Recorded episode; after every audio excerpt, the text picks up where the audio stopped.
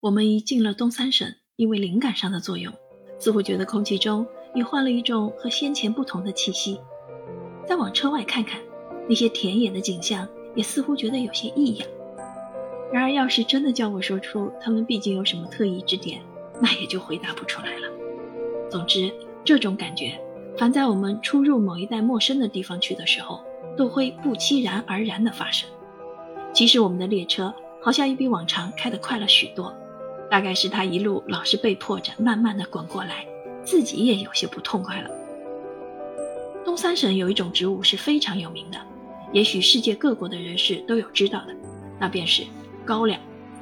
我也是慕名已久，而不曾见过一个，所以在出了山海关之后，一有空便凭着车窗尽力的眺望着，可是望了好久，没有看见什么特别的植物，最后我就去请问那精研植物学的太监。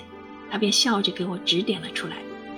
原来那时候高粱还不曾长成，出土不过一两尺长，所以看虽看见了，还当是麦子呢。据说再过几个月功夫，这些高粱就会长得跟人一样高了，而且它的叶子很深密，种的人家又多，因此到它们长成的时候，西自山海关起，东至高丽交界为止，这一整方土地以内。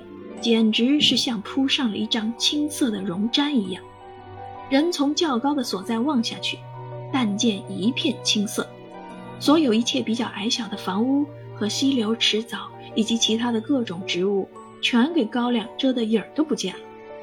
所以东三省人往往称那个时候为青纱帐起的时期。在这顶硕大无朋的青纱帐里，尽可窝藏下巨数的旗队。不要说人的身体绝不会给外面的瞧见，便是马的脚也是绝对不会露出来的。这时候我们所经过的一段地域都是很荒凉的所在，在轨道两旁并没有什么伟大或多亮的建筑物，只有一堆一堆分散着的矮屋，用破瓦遮盖着，多半是一般穷人的巢穴，聊避风雨而已。还有些野生的或已有人饲养着的走兽，如牛、羊。马、石、鸡、鹿之类在田野里出没着，有的把它们整个的身子浸在那些污秽不堪的小河里，弄得浑身全是泥，看了也很可令人发笑的。太后平日对于鸟兽原是很欢喜的，现在看它们自由自在的在野外纵跳着，当然格外容易感到兴趣了。可惜他所带的这些人中间，从随驾大臣起。一直到底下的小太监为止，没有一个对于动物学特别有研究的人，否则他一定会立刻重用起来了。在关外，既然一般也是属于中国境内，那么有一件东西自然是少不了了，那便是许多累累营野的土馒头、死人的坟墓。中国人对于利用土地的不懂经济原则，正是到处皆然，但在关外。野草似乎比关内长得繁盛些，所以每座坟上都有一张碧油油的毛毡铺着，看上去也比较美观一些了。这里并没有什么高山隆起，在地平线上只是这些土阜了。金凤路因为是循着海岸线而筑的缘故，所以我们在车上一路往东边看，往往可以看到那辽东湾的海岸，忽隐忽现的在我们的眼帘上晃动。我进了东三省后的感觉是很繁复的，但最深的一点是觉得这里的情况还脱不掉原有的一种旷野的气味。我想这是不错的，因为在几百年或几千年之前，我们的祖先本来就是一种很强悍不驯的民族，他们仗着自己强壮的体魄、勇武和胆力，在这一片广袤的原野中无所顾忌地游牧着，他们日常所用的东西。除掉一部分是从田地上种出来以外，其余便都是从狩猎上获得的。这样就在无意中加强了这个民族的战斗力。后来竟能用几万人马征服了中国本部的全境，也未见如何费力。虽然此刻在关内的一般旗人已渐渐的文弱了，但在关外的东三省的人民却多少还保存着几分游牧民族的遗传性，勇敢而粗犷。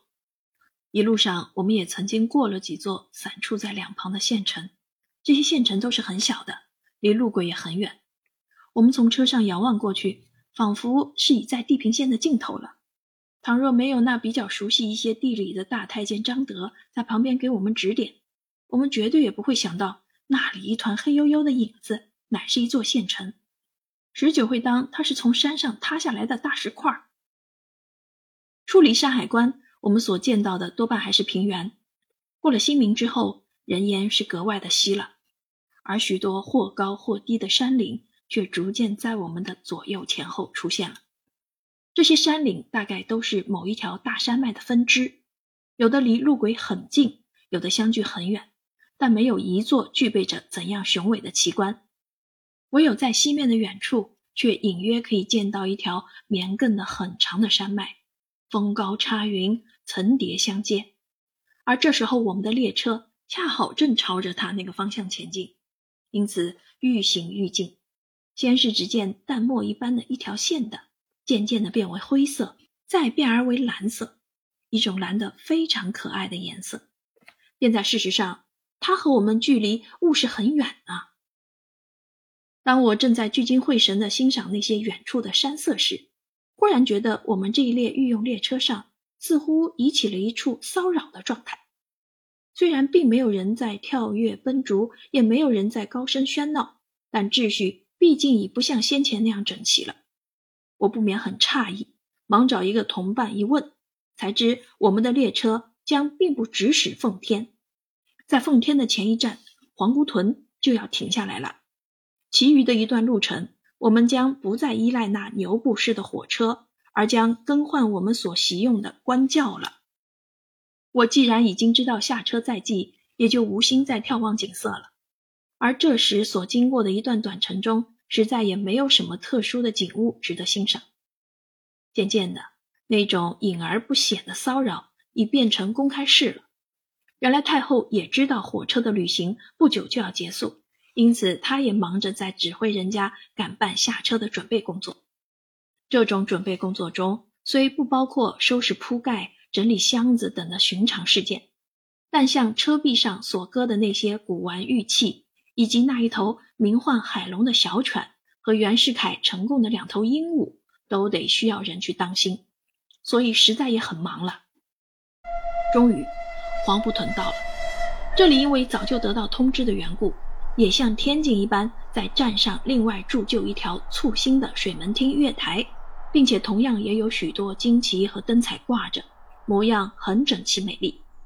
当然，这些大节目少不得也像天津似的。有一个大官在主持，这个主持的人便是奉天总督怀塔布，他是满洲人，长得实权，也和袁世凯差不了多少。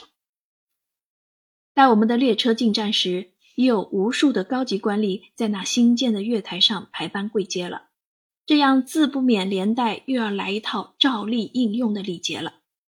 虽然他们并不像袁世凯一样的有一队西洋乐队，但所定的礼节。大体上也和天津不相上下，可是不幸的很，他们没有像天津那些官员一样好的运气。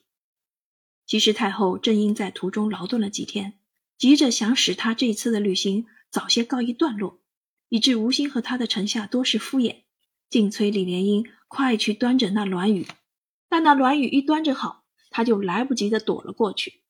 那十六名专司抬轿的太监。便小心翼翼的捡起了他们重大的担负，开始前进。太后既上了轿，其余的人当然也没有再在站上流连的必要了。于是，光绪的轿子、玉龙和景妃的轿子便依次随在太后的銮舆后面列队出发。我们这些女官当然也有坐轿，就紧随在景妃的轿子后面。我们之后便是那些大大小小的太监，其实他们也没有什么执事。个个都空着手，很闲散地砸在那些奉天的官员中步行着。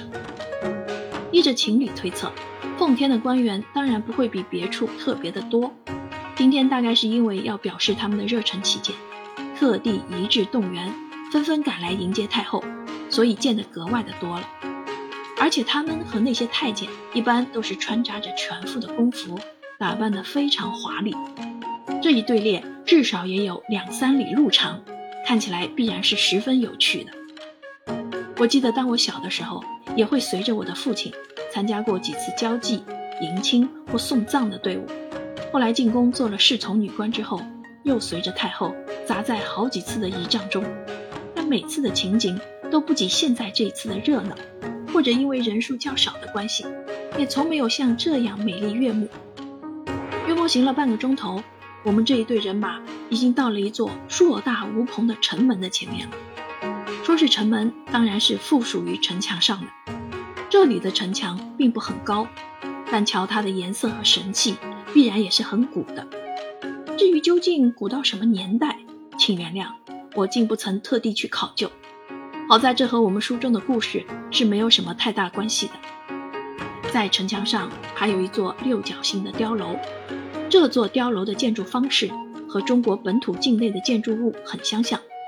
因为据我所知道，前此乾隆回到奉天的时候，他瞧这里的建筑物十九都是很陈旧了，而且格式也不好。他原是极精明强干的人，想怎样做便怎样做。于是他就拿出了一笔钱来，叫人在奉天各处添建不少新的建筑物，而这一座碉楼自然也就是他所经营的了。我们就在这城门下穿过去，中国普通的一般门户。自然都是分着左右平行的两扇门，其实却是由一面判为两面的。唯有这里的城门却是实实在在的两扇门，因为它们都是很大的，一般足以独自淹没这个门洞。不过当初也许是为求特别严密坚固起见，所以叠连的设下两道城门了。过了这两扇门，便是奉天的进城了，一道很阔的御道，直通入深宫中去。我们的队伍一走上了御道，便又增加了一种新的色彩，因为这御道上已遍铺了金子一般的黄沙，趁着上面行动的红红绿绿的人物，真可说是五色纷呈了。这御道的两旁还有一些活动的景致，不能不描写一下。因为随着太后同来的那一大队御林军还不曾来得及调进来的缘故，怀塔部特地从他的营伍中。选调了几百名满洲兵来传充太后的护卫，这时候他们就分着左右，远远地跪在御道的两旁。他们和我们距离大约是三四丈模样。在这空隙之中，另外还有一批人物，这批人物也都是奉天的官员，但有一部分是因为官级太低，够不上资格跑到车站去接驾的；还有一部分是已够资格，照理原该先上车站去接驾。却因那时候恰好有十分紧要的职务，不能离开自己的衙门。这两批人便一起赶到御道旁边来，给太后叩头，算是补行接驾礼的意思。虽说这几名满洲兵是给怀塔部调来护卫太后的，但他们此刻已算是进了京城了。在京城内，除了御林军之外，别的队伍本是不能走进去的。现在他们虽已从权走了进去。但兵器是绝对不许带的。读者试想，这种情形，究竟为难不为难？此来的任务虽说是为着要保护太后，这就是说，万一有什么不幸的事情临到了太后身上的话，他们都得直接负责。然而又不准他们带兵器，难道好叫他们赤手空拳的去抵挡刺客或叛党吗？这不是存心和他们下不去吗？但我们尽可无需为他们着忙，因为那时候中国人备有手枪或炸弹一类东西的还不多。如有人要行刺太后的话，少不得依旧用刀剑。单用刀剑就不容易在这么许多人的中间行事了，所以事实上是绝不会有什么乱子发生的。怀塔部之所以要调这几百骑兵的意思，与其说是他存心要保护太后。还不如说他存心要讨好太后来的确当。当我坐着轿子穿过那城门的时候，我还是照着老规矩拉开了一些轿帘，竭力偷看外面的景致，因此很清楚地看见这一座皇城的城墙上也有许多剥蚀斑驳的旧砖头沉落在地上，也有不少是有人私下去拆毁的，而且因为久已无人去修整的缘故。以致乱草丛生，全失了应有的庄严气象。甚至在几处较大的缺口上，也有不少的小树在生长着了。再过几年，不知道将成什么模样。我想当初的情形必然是和目前大不相同的。我对于这一座皇城可说是一些也没有什么特殊的好感。虽然依据历史上讲，我们的祖先当初就是在这一块地皮上发扬光大起来的，我们似乎总该对它有些不同的感觉。然而这些事迹过去太久了，以至于使我们不容易再发生什么印象。何况我们已在景物各殊的中土住了这样许多的年代，而那里也差不多已成了我们的第二故乡，一切都和我们很熟悉，这里却颠倒反觉的生疏了。我想这个时候，要是我们的老祖宗再打地下走出来和我们相会的话，我们除掉用对待陌生人的礼貌款接他们之外，也绝不会再有什么感情了。要很清晰地看到这样一幕伟大而热闹的喜剧，自然是不很容易的。我想最好是人坐在飞机里往下做鸟看，才可以一览无遗。不过，其实飞机这样东西，中国却尚不曾有过它的足迹呢。就是有，我也不能以一个女官的身份驾着飞机在空中偷窥圣驾。好在我此刻坐在轿子里，一般也是居高临下，尽可看到所要看的一切。